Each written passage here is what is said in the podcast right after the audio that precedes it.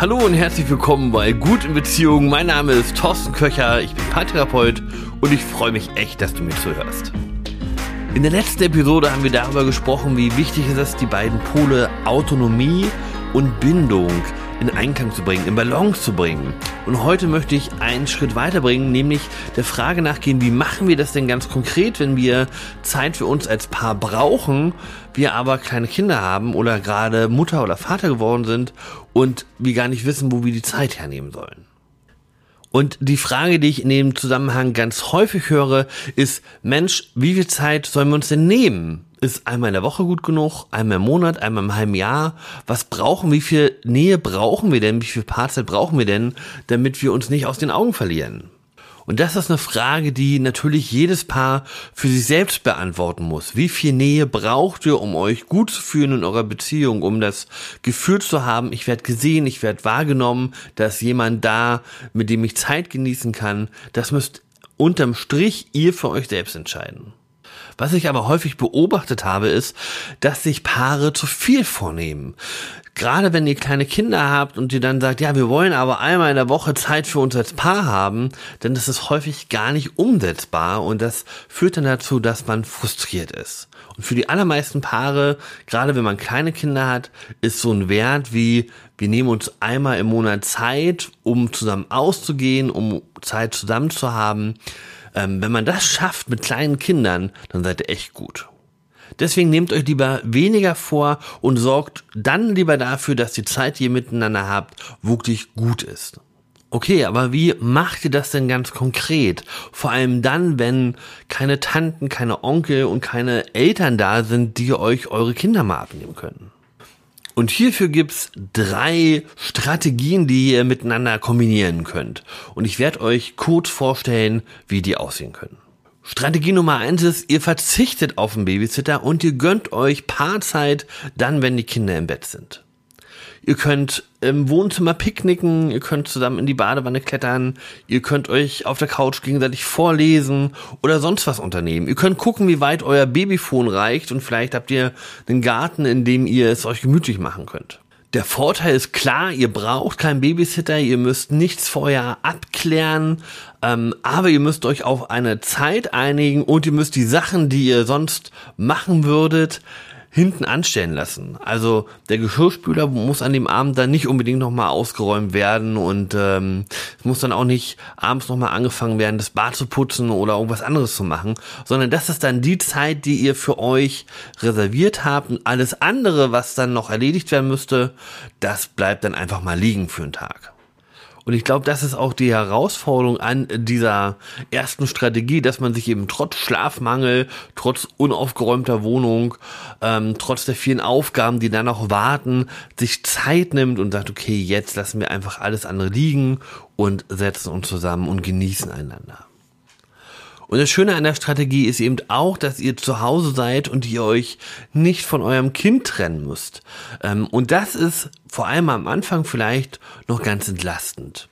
Und die Kehrseite davon ist aber, dass ihr vielleicht auch unterbrochen werdet, weil ähm, vielleicht das ein oder andere Kind nochmal anfängt äh, zu schreien und nochmal getröstet werden muss oder nochmal aus dem Bett gedackelt kommt, wie das eben so ist, wenn man Kinder hat. Strategie Nummer zwei, wenn ihr wirklich ausgehen wollt, wenn ihr sagt, nee, zu Hause sitzen bleiben und da irgendwie was unternehmen, ist uns nichts, wir wollen raus, wir wollen uns wieder als Paar leben, wir möchten mal essen gehen oder ins Kino oder einfach mal nur eine Runde spazieren gehen, dann braucht ihr natürlich einen Babysitter. Und wenn ihr den zeitnah finden wollt, dann müsst ihr entweder auf euer Netzwerk zurückgreifen, also auf die Menschen, die ihr kennt, denen ihr vertraut, wo ihr das Gefühl habt, euer Kind ist in guten Händen ähm, und danach fragen, also eure Nachbarn, Leute aus der Kirche ähm, oder sonst woher, ähm, Arbeitskollegen vielleicht. Oder ihr müsst dafür sorgen, dass ihr einen Babysitter findet, den ihr dann bezahlt. Es gibt Plattformen, wo ihr Babysitter finden könnt oder ihr macht einen Aushang an der nächsten Oberschule oder am Gummi und dass ihr nach einem Babysitter sucht und ich bin mir relativ sicher, dass ihr so schnell jemand finden werdet. Wenn das für euch gut ist, dann solltet ihr euch auf alle Fälle Zeit nehmen, dass eure Kinder und ihr diesen Babysitter kennenlernen könnt. Nicht nur, weil eure Kinder dann weniger fremdeln, wenn dann jemand Fremdes bei euch in der Wohnung ist, sondern auch, dass ihr einen Eindruck bekommt, wer ist denn das da eigentlich, ähm, der jetzt mal für eineinhalb Stunden oder zwei auf unsere Kinder aufpasst. Ich kann mich daran erinnern, als wir das zum ersten Mal gemacht haben und unser tolles, großartiges, kleines, zartes, zerbrechliches Baby bei jemandem Fremden gelassen haben, dass wir uns gar nicht so richtig auf ähm, diese Paarzeit, die wir geplant hatten, einlassen konnten, weil wir in Gedanken immer dabei waren zu überlegen, hm, wie geht's denn jetzt gerade unserem kleinen Sohn? Ähm, und wahrscheinlich wird es euch, wenn ihr das das erste Mal macht, ähnlich gehen. Ich kann euch aber versichern, dass das mit der Zeit besser wird und dass ihr dann anfangt abschalten zu können und euch wirklich auf euren, auf euren Lieblingsmenschen einlassen zu können. Bevor wir jetzt zur dritten Strategie kommen, habe ich eine kleine Überraschung für dich. Wir haben uns hingesetzt und haben uns überlegt, wie schaffen es Paare, Eltern zu sein und gleichzeitig Liebespaar zu bleiben.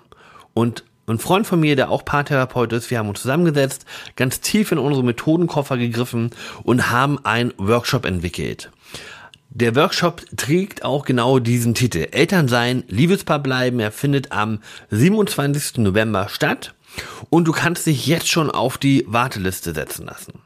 Wenn du also möchtest, dass ihr euch als Paar nicht aus den Augen verliert, auch dann, wenn ihr kleine oder vielleicht schon größere Kinder habt oder wenn ihr das Gefühl habt, hm, wir sind schon dabei, uns ein Stück weit aus den Augen zu verlieren, dann ist dieser Workshop genau richtig für dich.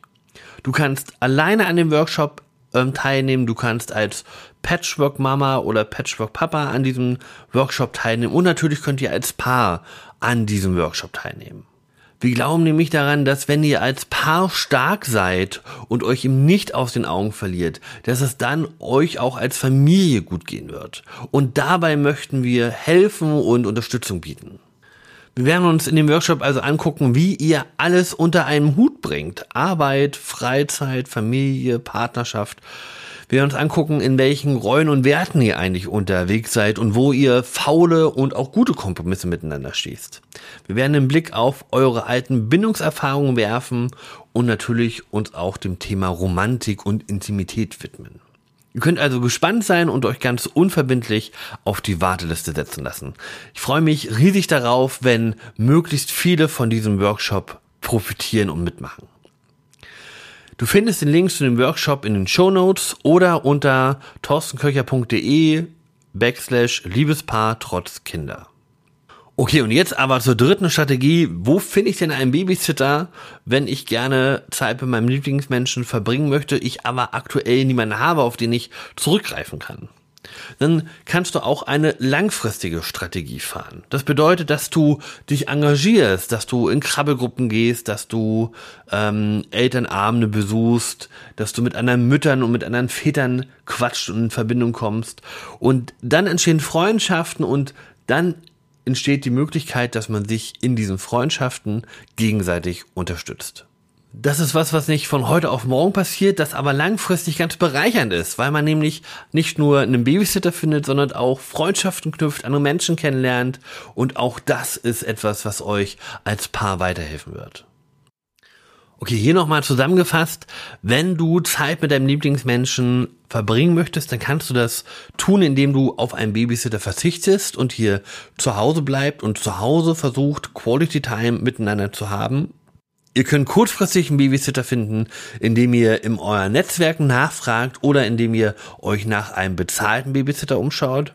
Und wenn ihr irgendwie neu seid und noch kein großes Netzwerk habt, dann könnt ihr das aufbauen, ihr könnt Freundschaften knüpfen. Es gibt ganz viele, ähm, auch ganz viele kostenlose Möglichkeiten, um andere Mutter, andere Väter kennenzulernen, vom Babyturm bis Babyschwimmen über Elternsprecher und Kindergarten.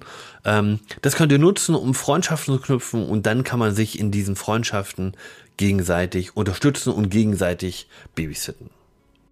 Ich hoffe, in dieser Episode war der ein oder andere Gedanke dabei, der dir hilft, Zeit mit deinem Lieblingsmenschen zu verbringen. Ich wünsche dir alles Gute. Vielleicht sehen wir uns am Workshop. Wenn du Interesse hast, dann trag dich in die Warteliste ein. Bis zum nächsten Mal, dein Thorsten.